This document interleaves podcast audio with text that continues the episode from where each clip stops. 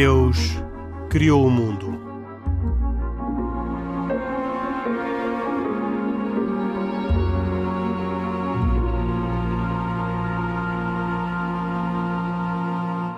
Boa noite. Esta é mais uma edição de E Deus Criou o Mundo. Estamos a gravar o programa no dia 15, véspera da emissão, portanto, estamos a gravar na segunda-feira. E uh, continuamos a gravar remotamente, todos ainda na esperança de um destes dias nos podemos reencontrar nos estúdios da Antena 1. Esperamos que brevemente, porque isso será boa notícia para todos nós. E Deus Criou o Mundo é um programa semanal sobre temas de religião e uh, sobre debate de temas de atualidade na perspectiva das três religiões abraâmicas, o judaísmo, o cristianismo e o uh, islamismo, que uh, é da autoria e tem a produção de Carlos Quevedo e hoje os cuidados técnicos de João Carrasco. Comigo Henrique Mota, que modero, estão como sempre Khalid Jamal, muçulmano, Isaac Assor, judeu e Pedro Gil, católico. Vamos neste programa de hoje uh, falar sobre o racismo, a escravatura, a intolerância social e as convicções de superioridade moral.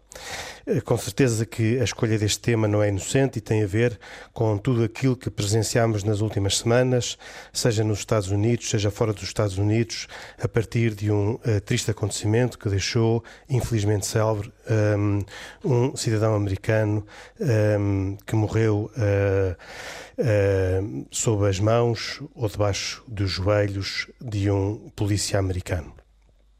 E gostava de uh, começar este tema, não só uh, lembrando a George Floyd, esse homem, como lembrando todos aqueles que, conhecidos ou desconhecidos, foram uh, ao longo dos tempos, os mais distantes e os mais próximos, alvo de racismo, de intolerância social, de superioridade moral ou de escravatura. E falando deste tema, uh, falando deste tema numa plateia de representantes das três religiões abrâmicas, não posso deixar de começar por perguntar a cada um o que é que o seu uh, respectivo texto sagrado diz sobre, sobre este tema, sobre uh, o racismo, se é que diz alguma coisa, e sobre a escravatura. Começo pelo um, Khalid uh, Jamal, perguntando-lhe o que é que diz o Alcorão. Olha, o Alcorão tem variedíssimos versículos, Henrique, onde não só proíbe o racismo ou a diferenciação em função da raça e de outros fatores, como alude a uma união, digamos assim, em torno daquilo que nos é comum, que é a humanidade. Ou seja, voltando agora ao Alcorão e para, e para responder à sua pergunta, uh, Deus diz-nos no Alcorão e fala aos humanos desta forma: se eu, eu Deus, quisesse ter-vos-ia feito de uma só tribo mas fiz-vos de várias tribos para que vocês aprendessem a conviver entre vós. Ou seja, Deus, quando criou a humanidade e quando criou, no fundo, seres humanos de diversas etnias, diversas cores, diversas tribos,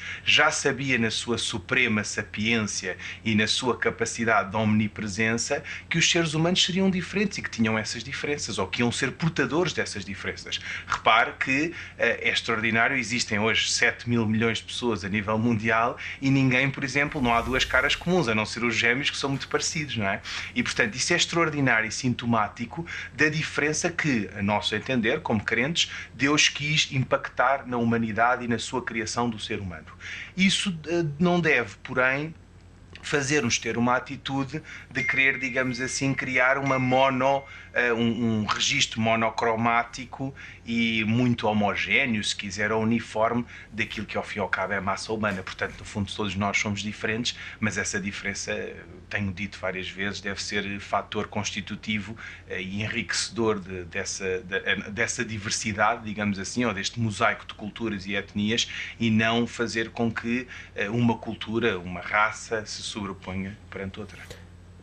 Mas dito isso assim, como é que se justifica ou explica que haja uh, escravatura também uh, nos países onde o credo muçulmano, uh, o credo islâmico é, é maioritário. Oh Henrique, eu reparo, vamos voltar um bocadinho atrás na história. O profeta Muhammad na Península Arábica foi o primeiro a abolir a escravatura, portanto, os cidadãos muçulmanos, ou melhor, os árabes na altura eh, que da tribo de Quraysh escravizavam essencialmente os negros, os negros foram libertados por Muhammad. Muhammad libertou um escravo de seu nome Bilal, concedendo-lhe na altura um estatuto e um reconhecimento, ou um catálogo de direitos que os árabes não reconheciam. E nessa altura, de facto, o Islão foi inovador e conseguiu garantir a plenitude ou o cabal, o cumprimento dos direitos a estas pessoas.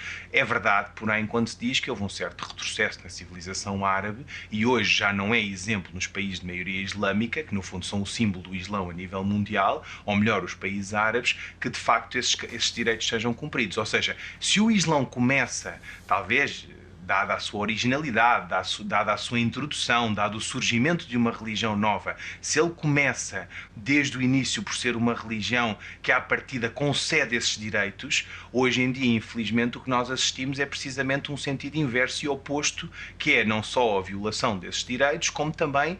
Um, o não, não cumprimento, no fundo, destas, destes, destes direitos a, a estas pessoas.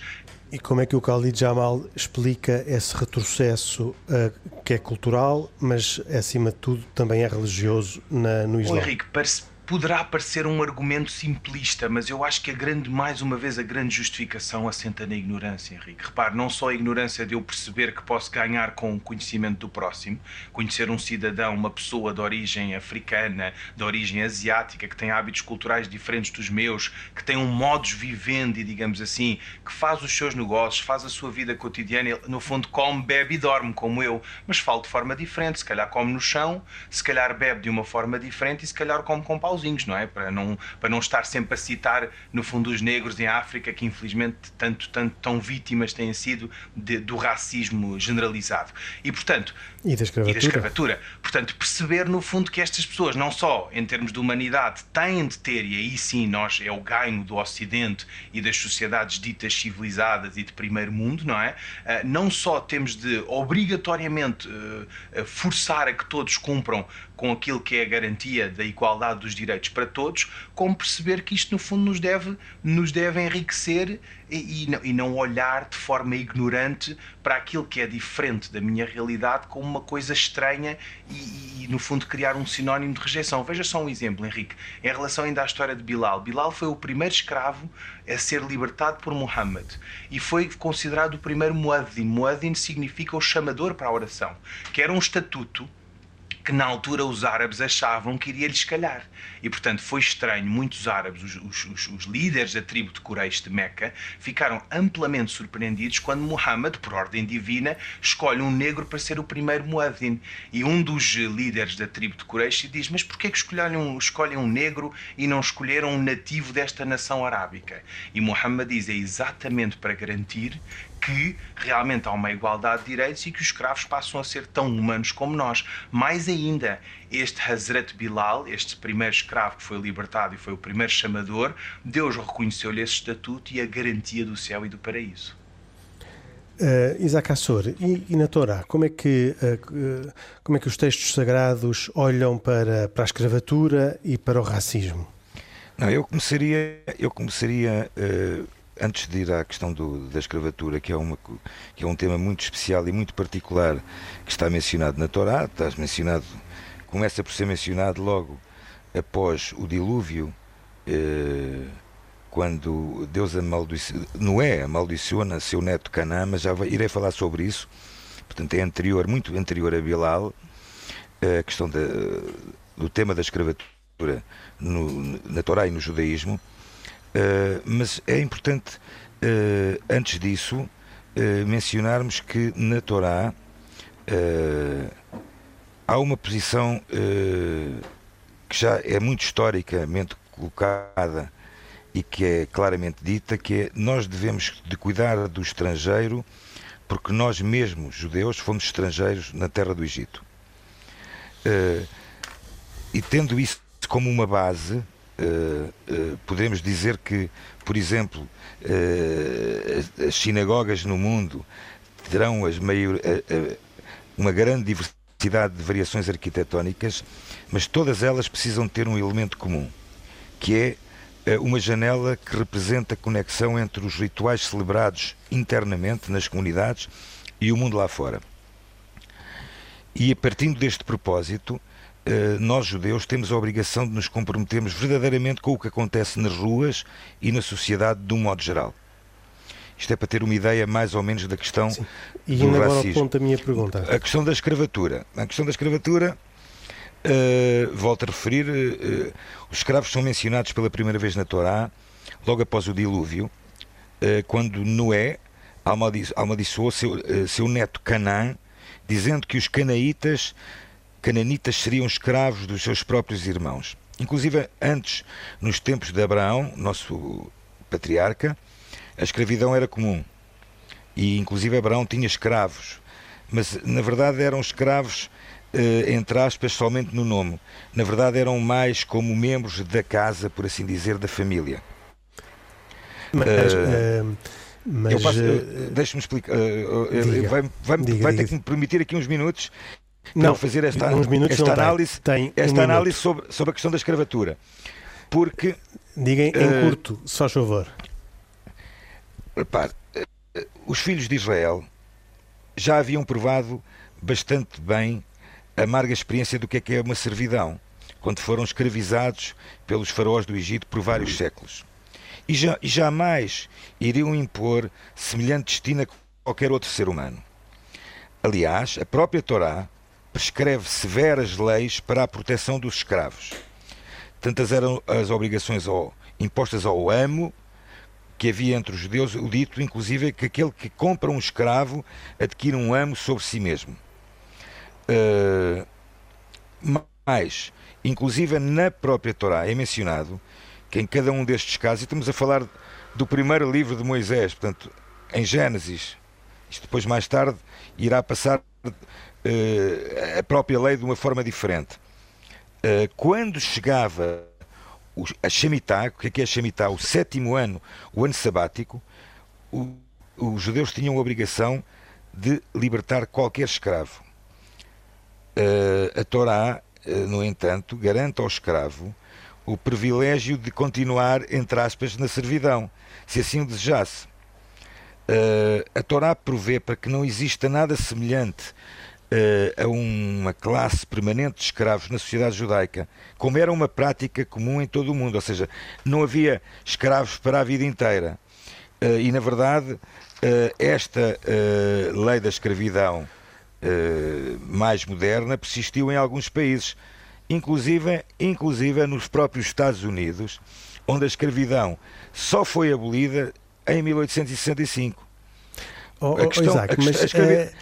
há, há, é, na, conceito, na, leitura oh, dos textos, na leitura dos textos percebe-se que a saída do Egito é uma saída da, da escravidão, mas há também depois no uh, depois da saída do Egito alguns que olhavam talvez com alguma nostalgia para os tempos da escravidão, dadas as dificuldades por que estavam a passar.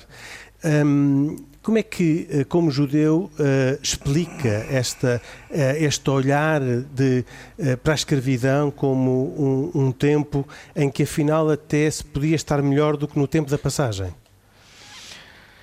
Uh, repara, o, com o povo de Israel que, se, que é libertado do Egito, não saiu só o povo de Israel do Egito, ou seja, saiu uma grande quantidade de gente que estava escrava no Egito e que nem eram do povo de Israel. Uh, há, um, há, um, há um termo muito falado que é o, o chamado Yetzer Hará, o mau espírito, que inclusive leva, durante o tempo que o povo de Israel uh, está a vaguear pelo deserto, vai-se recordar com certeza do caso e da situação passada da construção do bezerro de ouro. Ok? Uhum. Uh, a construção do bezerro de ouro uh, uma das explicações que é dada pelos, pelo, pelo, pela, pela Torá, neste caso a Torá mais tarde, a Torá oral, é que é feita também por população, por gente que veio englobada e saiu na leva, por assim dizer, uh, de, de toda aquela quantidade de escravos que existiam no Egito. Ou seja, acompanharam o povo de Israel. Exatamente. Acompanharam, aproveitaram, ou seja, saíram na oportunidade, por assim dizer. Agora, é importante percebermos eh, que o conceito de escravidão a que se refere a Torá, particularmente no, no, em partes do livro de Gênesis e depois no livro do Êxito, de Êxodos ainda, não tem nada a ver com o conceito de escravidão que conhecemos hoje. Uh, existia, Explique, existe. Uh, há uma série de leis sobre como deve. Rapidamente, só não, há uma, não, uma das coisas é que a escravidão não era. Uh, ou seja, não era uh, sine dia, por assim dizer. As pessoas ficavam, poderiam ficar escravas até uh, no máximo sete anos e ao fim do sétimo ano eram libertadas. E há uma série de leis. Desculpe, sobre há como... bocado eu percebi que ao fim de sete anos cada, cada amo libertava um escravo. Exatamente. Libertava Portanto, não eram todos. Portanto, eles não eram todos libertados ao fim de sete não. anos. Não, não, eram todos, todos libertados todos, ao fim de sete todos, anos. Todos os escravos, ao fim do sétimo ano da Shemitah, eram libertados. Hum. Podiam era optar por não ser libertados. Não, podiam optar por não quererem ser libertados. Porquê? Ah, porque, porque, a Torá, porque a Torá uh, menciona uma série de leis sobre como deve ser tratado um escravo uh, e que um exemplo que é falado na Torá, uh, se houvesse alguém que tivesse só um travesseiro para dormir, ou uma almofada, é o escravo que recebia para dormir e não o seu amo. Por exemplo, o escravo, o escravo deveria descansar no Shabat, no dia do descanso. Não, não, não podia ser obrigado a trabalhar. Pedro Gil, e o que é que diz a Bíblia sobre este mesmo tema da, da, da escravidão uh, e do racismo? O texto que mais diretamente se refere a este tema, creio que é um da Epístola de São Paulo aos Gálatas, em que se lê assim: é que todos vós sois filhos de Deus em Cristo Jesus, mediante a fé pois todos os que fostes batizados em Cristo revestistes-vos de Cristo mediante a fé. Não há judeu nem grego, não há escravo nem livre, não há homem e mulher, porque todos sois um só em Cristo Jesus. E aqui o que fica afirmado é, é a total igualdade de todas as pessoas diante de Deus e que todos estão igualmente chamados à, à união perfeita com o próprio Deus, já aqui nesta terra. Mesmo... E como se explica que ao longo de, depois da história essa proclamação tenha sido tão abundantemente e às vezes cruelmente hum, hum, não cumprida? Uh, Jesus não, não veio transformar de imediato as estruturas económicas e da organização da sociedade.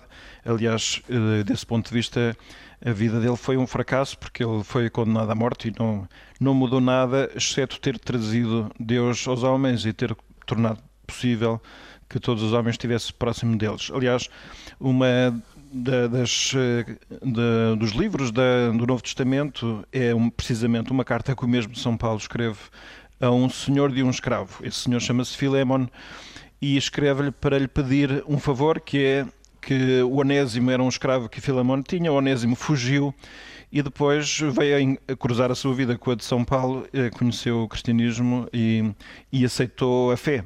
E São Paulo passou a considerá-lo como um irmão, portanto não era um homem, um escravo, era um igual. E vinha dizer a Filémon que, embora Uh, lhe pudesse eventualmente dar ordens, porque São Paulo era o responsável da conversão do próprio Filémon, o senhor.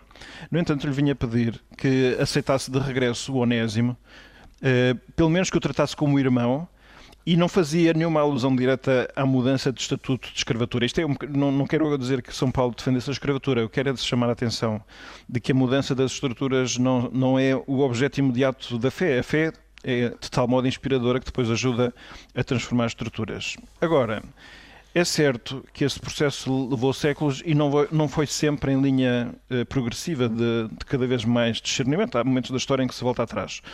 É certo que isto, isto, é falando muito genericamente, estes traços são tão simplistas que podem traçar um quadro que não seja totalmente real, mas pronto, para a longa Idade Média é sabido que havia a servidão, havia os servos da gleba, cuja condição já não era totalmente assimilável à escravatura, sobretudo se nós tivermos em mente o conceito de escravatura como um conceito em que se tem o direito de vida e morte sobre aquele que serve eh, e, enfim, em que pode ser tratado simplesmente como uma coisa. Não, havia uma relação que já incluía algum respeito. A coisa, no fundo, piorou bastante já mais no final dos séculos XVII e XVIII, por aí, em que a escravatura se tornou industrial e se tornou de grandes massas e de tratamento muito rude das pessoas. Ainda assim, estamos sempre a falar, já agora, e fica só para pôr a questão do racismo um pouco de lado, ainda é evidentemente a situação pela qual alguém uh, tira proveito de outra pessoa como se não fosse uma pessoa por razões económicas, por razões de conquista, enfim, por razões militares.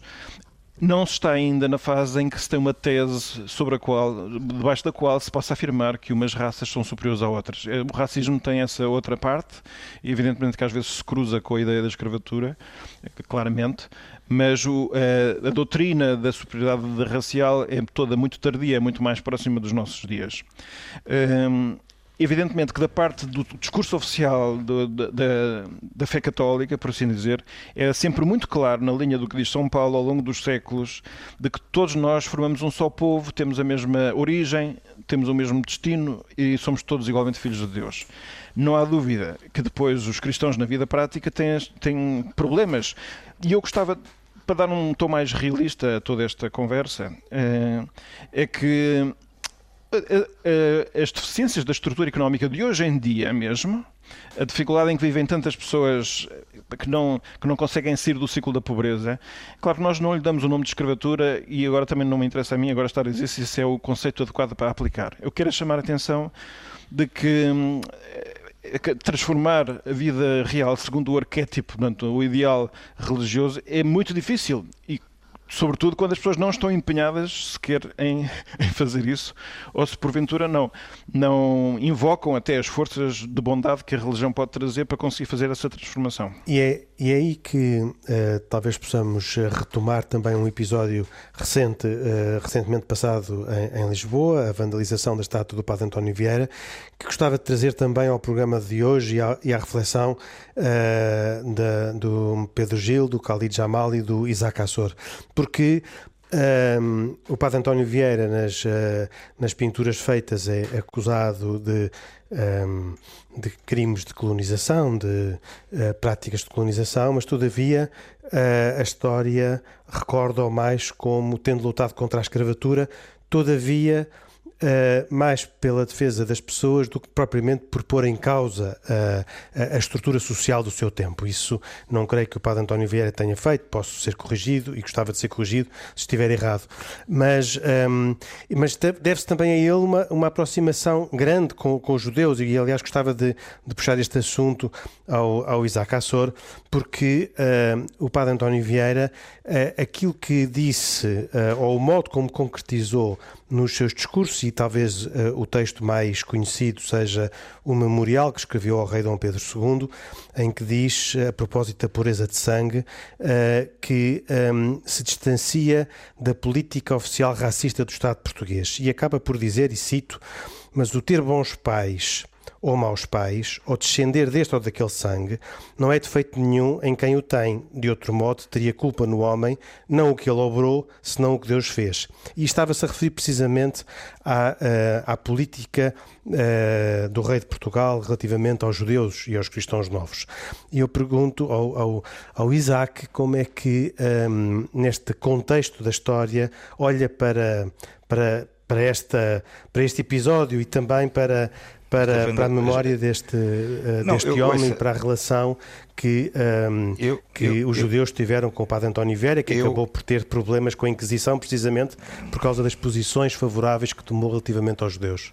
Eu, eu olho para esta onda de vandalizações como a, a, a, a que fizeram ao padre António Vieira como algo que quer dizer, que sinceramente não consigo arranjar uma explicação de conotarem o padre António Vieira a, algo que seja como uh, uma discriminação racial, uh, tanto mais que o próprio padre António Vieira foi um dos, um dos maiores defensores uh, da, da luta contra a escravatura, de próprios judeus e cristãos novos, da, da, da, da equiparidade que deveria ser dada tanto aos cristãos velhos como aos cristãos novos. Uh, e uh, a mim demonstra-me claramente uma, uh, uma total ignorância por parte das pessoas que cometem atos como esses. Bem, eu já vi já pelo menos havia 100 pessoas que já tinham assinado uma petição pública para destruir o Memorial dos Descobrimentos também e a Torre de Belém. Portanto, há pessoas para tudo. Uh, mas essas pessoas têm que ser ensinadas uh, porque uh, o padre António Vieira é sem dúvidas uma referência cultural e mental seiscentista sem qualquer comparação existente em Portugal. O Henrique falou há pouco e citou há pouco algo que o Padre António Vieira escreveu, mas ah, eu, eu, queria, se me permitir 30 segundos, eu, eu tenho aqui uma parte que, que acho que era interessantíssima sobre a questão judaica, em que o Padre Ventório Vieira sustenta que, e que escreve o seguinte: a heresia das outras nações é muito mais contagiosa que o judaísmo, porque o que está mais distante pega-se menos. E como o judaísmo não confessa a Cristo, dista mais da fé católica que aceita dos hereges. Continuando, Pois se a necessidade da guerra nos obriga a admitir entre nós heresias mais contagiosas, porque não admitiremos as que são menos arriscadas? Uh, e a verdade é que o Padre António Vieira uh, passa pelas garras da Inquisição Coimbra uh, e é condenado por esta simpatia tida pelos judeus. Pelos uh, judeus e pelos índios, que no fundo eram uh, dois grupos tão diferentes, mas que diferentes. estavam, uh, tinham de semelhante a precariedade em que viviam sob a égide do rei de Portugal. Exatamente, e mais, o padre António Vieira, num, num, num, outro escrito que faz, em que ele, sobre o papel a favor, o papel a favor dos cristãos novos, ele opunha-se frontalmente ao tal decreto-lei de 22 de junho de 1671, em que, em que os cristãos novos eram, eram colocados como uh, subalternos cristãos uh, e que levou, inclusive, àquela sequência do célebre assalto à Igreja de Odivelas em 10 de maio desse ano de 1671. E ele continua a mencionar: na lei que agora se promulga, Vemos, porque não há culpados, são muitos os culpados. Estivera a gente de nação de muito melhor condição neste reino, se constatara que dois ou três homens dela cometeram este nefando crime, porque na prova que contra eles resultasse, se mostraria a inocência de todos os outros. E contudo. Portanto, no fundo, ele toma, critica a, a, a atitude de tomar a parte pelo todo. E, não, é? não, mas já agora 30 segundos só para terminar. E contudo, porque não consta que algum deles o cometesse, e por ser possível que o cometesse um maldito herege ou um desesperado cristão velho, padecem agora tantos milhares de cristãos novos, sendo os mais deles conhecidamente inocentes, como são todos os que moram fora desta cidade e nos conquistas do reino. E o que é que ele se referia aqui? Já se estava a referir à quantidade enorme de judeus e já alguns cristãos novos que saem, são obrigados a sair de Portugal e que são espalhados pelo mundo. Pedro Gil, é inevitável, é inevitável a gente perguntar se uh, como é que a Igreja Católica, dizemos muitas vezes, e eu próprio já o disse, de forma crítica, uh, referimos a posição do, do, rei de Portugal, mas no fundo não podemos deixar de ter em conta também a posição da Igreja Católica, uh, que foi, no contexto da Igreja Católica e da, Inquisição, que ele foi. Perguntado e perseguido num processo que, que foi longo e que, e que o fez estar no, uh, também preso. Um, e, uh, no fundo, o que ele estava era uh, a proclamar aquilo que o Pedro Gil começou por, por citar quando se referiu à, à igualdade entre, entre todos, brancos e pretos, homens e mulheres, etc. Sim. Pois, certamente que é, é uma, uma, uma, falha grande da cultura. A cultura distanciou-se. Se nós pensarmos, por exemplo, no dia de hoje, nós temos o pensamento, dizer assim, oficial da Igreja Católica, ela está resumido e até bem organizado num documento como o Catecismo da Igreja Católica. Vivemos num país que ainda se considera católico maioritariamente, pelo menos estatisticamente ou sociologicamente é assim considerado, mas se formos a ver, não, não são poucos os temas onde é, a, a, prática e a vida das pessoas se distancia grandemente. Eu quero com isto dizer que não é um fenómeno belo, mas é um fenómeno que, que tem acontecido ao longo da história, portanto, que na altura tivesse acontecido, também eu percebo. Mas eu, eu acho que era interessante, eu tive a oportunidade de ir ver o processo do Padre António Vieira, não, não de o ler todo porque ele é enorme e está disponível, aliás, online no Arquivo Nacional da Torre do Tom é muito interessante. Ele foi preso aos 55 anos e as acusações, sumariamente, diz que são proposições heréticas, temerárias, malsoantes e escandalosas. É, é curioso esta linguagem. Não, não dizem em concreto o quê. Certamente o, a forma como defendeu os judeus é também um dos motivos, mas há uma tese feita por um José Pedro Paiva, em Coimbra, que diz que também ele, ele, eh, foi acusado por causa de algumas teses eh, heterodoxas, isto é, dissonantes do pensamento católico. E eu tenho aqui, resumidamente, quais são essas teses. São três, que, que são assim. Primeiro, a afirmação de que o Bandarra, sapateiro de Trancoso, condenado pela Inquisição de Lisboa em 1541, era um verdadeiro profeta. Pronto, ele afirmou que o Bandarra era um verdadeiro profeta. Depois, dizer que João, Dom João IV iria re, uh, uh, ressuscitar antes da ressurreição final para consumar o Quinto Império. E as suas próprias concepções de António Vieira sobre o tal Quinto Império que haveria de chegar no ano fatal de 1666, segundo as interpretações do próprio Vieira, e que seria um tempo de triunfo da cristandade liderada por Dom João IV no tempo plano temporal e pelo Papa no espiritual. Ora bem, evidentemente que estas são teses uh, meio estranhas, não vamos encontrar essas teses no Catecismo da Igreja Católica, só para dar assim uma noção. Mas acho que é interessante uh, pensar que ele, ele uma da, na sua defesa, afirmou que acha estranho que tenham ido buscar isto a uma carta privada. Portanto, é como se tivesse havido um Wikileaks na altura em que tivesse ido buscar correspondência. Se calhar ele pode, não sabemos em com que tom é que disse estas coisas, o grau de convicção dele era uma comunicação privada, ele não o disse em público, o que dá a entender que este processo de Inquisição, mais uma vez, foi uma instrumentalização daqueles que eram os seus inimigos para arranjar motivo para infernizar a sua vida. Eh, porque, repare, nós estamos a falar de um homem que efetivamente se confrontou com as estruturas poderosas eh, da organização da sociedade no seu tempo. Eh, por isso é que a sua, a sua queixa sobre a expulsão do, dos judeus e a forma de tratamento dos cristãos novos, mais a forma como tratavam os colonos na, no Brasil, tudo isso era muito desconfortável para pessoas muito poderosas. E dá a entender, aliás, que esta motivação espúria, a, a finalidade da, da, da, pureza da fé, claramente, veio, era o motivo determinante porque uns anos depois mudou a política e já vieram ilibá-lo e considerar que toda esta acusação não tinha fundamento. Portanto, ele foi uma vítima eh, dolorosa, certamente, de, de movimentações excessivamente é, mas, humanas. Mas, oh, oh, oh, oh, Henrique, desculpe lá, oh Pedro, Sim. Posso, dizer, posso fazer aqui uma, uma, deixar aqui uma acha mais. É assim, eu estou. Uh, repare, eu estou de acordo que sem dúvidas. Uh, uh, teve algumas posições, digamos, pouco ortodoxas para a Igreja naquela altura. Mas, mas, mas se lermos e, e, e, se lermos com atenção alguns dos escritos que ele deixa, no caso particular da questão judaica, eu, eu, eu aqui não consigo encontrar nenhuma adversidade àquilo que tu disseste muito bem aqui há uns minutos atrás. Eu vou ler 30 segundos. O sangue é o que Deus deu a cada um, sem eleição de quem o tomou.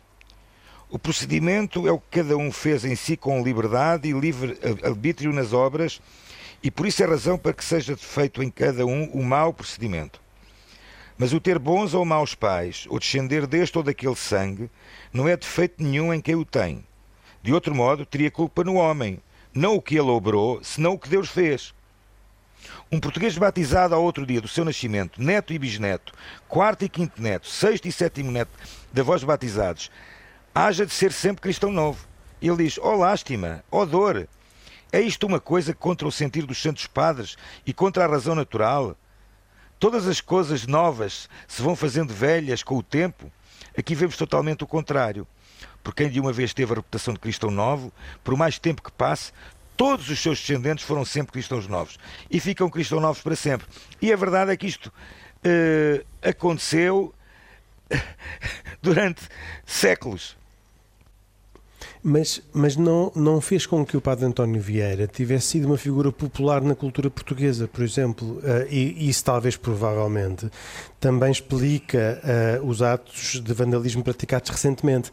Um homem que fez tudo isso, que o, que o Isaac uh, reconhece e o Pedro Gil também, tem uma pequena rua em Lisboa. Até, 2017, até 2013 tinha uma pequeníssima rua em Lisboa, entre a Artilharia 1 e a Rua Castilho, por uma decisão da Câmara de Lisboa de 1909 de resto, não havia na cidade mais nenhum sinal da, do Padre António Vieira. E uh, a colocação oh, Henrique, desta oh, Henrique, estátua esquecer, em 2013 padre... foi alvo de grande controvérsia. Não esquecer que o Padre António Vieira, durante, durante muito tempo, não esteve uh, em Portugal. Sim, mas era um autor português, esteve, esteve no Brasil, ainda assim esteve, esteve muito esteve tempo e, e, pertence ao nosso passado uh, cultural, não é? Mas é, eu, assim... Aliás, por acaso, eu acho que o Henrique está, está a chamar a atenção para um assunto interessante que é outra pessoa que nós temos e que é um que a Igreja considera um dos seus grandes doutores é Santo António. Ora, nós associamos Santo António às bifanas, às sardinhas às e às é, marchas é. populares e aos casamentos, mas quase nenhum de nós leu nada de Santo António. Portanto, não há dúvida que há aqui um, um processo de redescoberta que ainda não foi feito, tanto em relação a um como ao outro. Não concordas que isto tem a ver muito também com a forma como, eh, como eh, foi passada a educação através dos tempos nas escolas, nas próprias catequeses? Oh, Isaac, uh, permitam-me aqui introduzir só um aspecto não, eu tô, que me parece eu só estou a dar este exemplo. E a propósito desta deixa do Henrique, que é Antes de mais, é sempre lamentável qualquer destruição de património e, designadamente, uma estátua, não é? Enfim, que é património público.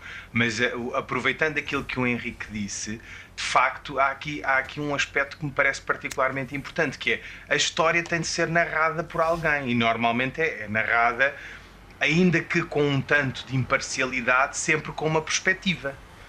E muitas vezes a história, a história, do meu ponto de vista, devia aludir sempre aos factos mais do que à interpretação dos factos. E aquilo que acontece muitas vezes e cada vez mais na era recente é aquilo que de uma forma popular, digamos assim, eu, as pessoas designam uma pessoa passar de bestial a besta. Ou seja, muitas vezes nós temos de facto verdadeiros heróis que muito deram à nação, a um, a um conjunto de pessoas num determinado contexto e que não são valorizadas e pessoas que às vezes nós, na, na, enfim, na, na, na gíria popular, digamos assim, ou na, na, na, nossa, no nosso senso comum, achamos que se calhar não eram merecedoras de tamanha distinção. Uh, o que é facto é que esta história uh, muitas vezes altera-se e a, e, a, e a compreensão, digamos assim, daquilo que, que foi o grande contributo. Há um, há, e portanto, como eu disse, é incompreensível, no fundo, uh, qualquer ato de vandalismo a uma estátua e à figura que todos nós, ou a esmagadora maioria das pessoas, reconhecem, eh, no fundo, a referência que foi o Padre António Vieira. O que me parece aqui importante falar um bocadinho é em relação à questão do colonialismo que o Henrique falava. É porque se calhar estou, afim, na minha, na minha capa de, de, bom português a agir como um patriota e a defender a nação. Penso que não se trata disso, ou que consigo olhar para as coisas com certa imparcialidade. Portugal não é um país, apesar de ser um país que tinha ex-colónias, é verdade, a maior parte delas em África. Um país, Portugal, Portugal foi um mas, país colonialista. Mas, é, mas é um país. Calido, não queria entrar por esse tema. É não, não, não, não queria é entrar por esse tema. Queria que, que nos centrássemos aqui sobre uh, a, a, questão uh, do, do Padre António Vieira na perspectiva uh, da, da escravatura e da proteção do, Pronto, dos mas índios. Repare, Henrique, só para mas também estamos, dizer uma estamos coisa. mesmo a terminar o nosso programa. Só para concluir dizer que eu, eu, acho que a destruição uh, da estátua aqui, ou melhor, destruição não, perdão, o vandalismo da estátua é um bocadinho por contágio e efeito dominó, porque Portugal é um país que não é identificado ou rotulado como um, do, um colonialista por excelência e a, e a confluência aqui não. é mais saudável do que noutras, noutros países. É só isso que eu quero não, não, não vamos ter tempo não para abordar esse tema e, aliás, não acho que seja tema uh, sequer para uh, agora uh, puxar. Um, gostava só de pedir em 30 segundos que cada um fizesse as suas recomendações antes de terminarmos o programa de hoje. Bem, eu uh, Isaac Assor. posso já dar a minha recomendação, portanto é um livro, uh, a história dos sefarditas, de Toledo a Salónica, é um livro de Esther Ben Bassa e Aaron Rodrigues, ele está à venda na FNAC, uh, e é um livro que se debruça sobre a história dos judeus na Península Ibérica e segue de perto os cinco séculos do seu itinerário que tem muito a ver também com aquilo que falámos do padre António, eh, António Vieira, em que os judeus vindos de Portugal e Espanha se espalham pelo Magreb, Europa do Norte, Sudoeste, uh, e que uh, formam nesses países núcleos culturais, não só religiosos, mas núcleos culturais muito, muito ativos. Uh, o mundo judeu espanhol, em que uhum. eles, os autores quiseram escrever uma história global que respeite tanto a dinâmica social como a vida intelectual, como também os processos económicos, tal como os fatores políticos que levaram a esta situação. Muito bem, Khalid Jamal. Muito bem, uh, a este propósito recomendo a leitura de uma declaração que está online chamada ou intitulada Declaração Islâmica Universal dos Direitos Humanos. É um texto que data de 81. Em bom rigor, perguntar-me-ão quem é que precisa de uma Declaração Islâmica Universal dos Direitos Humanos? Ninguém, porque já existe a Declaração Universal dos Direitos Humanos que por si só superioriza a esta, ou que é universal. Ainda assim, uh, eu recomendo a leitura da obra como ou na qualidade ou constitutiva, digamos assim, eh, de um repositório interessante daquilo que são eh, os direitos numa perspectiva islâmica assente no Alcorão. E o Pedro Gil, o que recomenda? Um documento que eh, descobri a propósito deste programa, da Pontifícia Comissão Justiça e Paz, que é a Igreja perante o Racismo, em que faz um estudo até extenso sobre condutas racistas no curso da história, formas atuais do racismo, a visão cristã sobre a dignidade de toda a raça e a unidade do género humano e a contribuição dos cristãos para a promoção da fraternidade e solidariedade entre as raças. Muito bem, tenho pena que o tempo tenha corrido tão depressa, uh, haveria com certeza muito mais para conversar sobre este tema da, da escravatura e do racismo. Uh, para quem nos uh, começou a ouvir já no decurso do programa, recordo que este programa, como aliás todos uh, os programas de E Deus Criou o Mundo, estão disponíveis em podcast e podem ser descarregados no site da rtp.pt. Nós, Khalid Jamal, Isaac Assor, Pedro Gil, Carlos Quevedo e João Carrasco e eu próprio Henrique Mota voltaremos dois, oito dias com mais uma edição de E Deus Criou o Mundo. Boa noite, até até para a semana, se Deus quiser.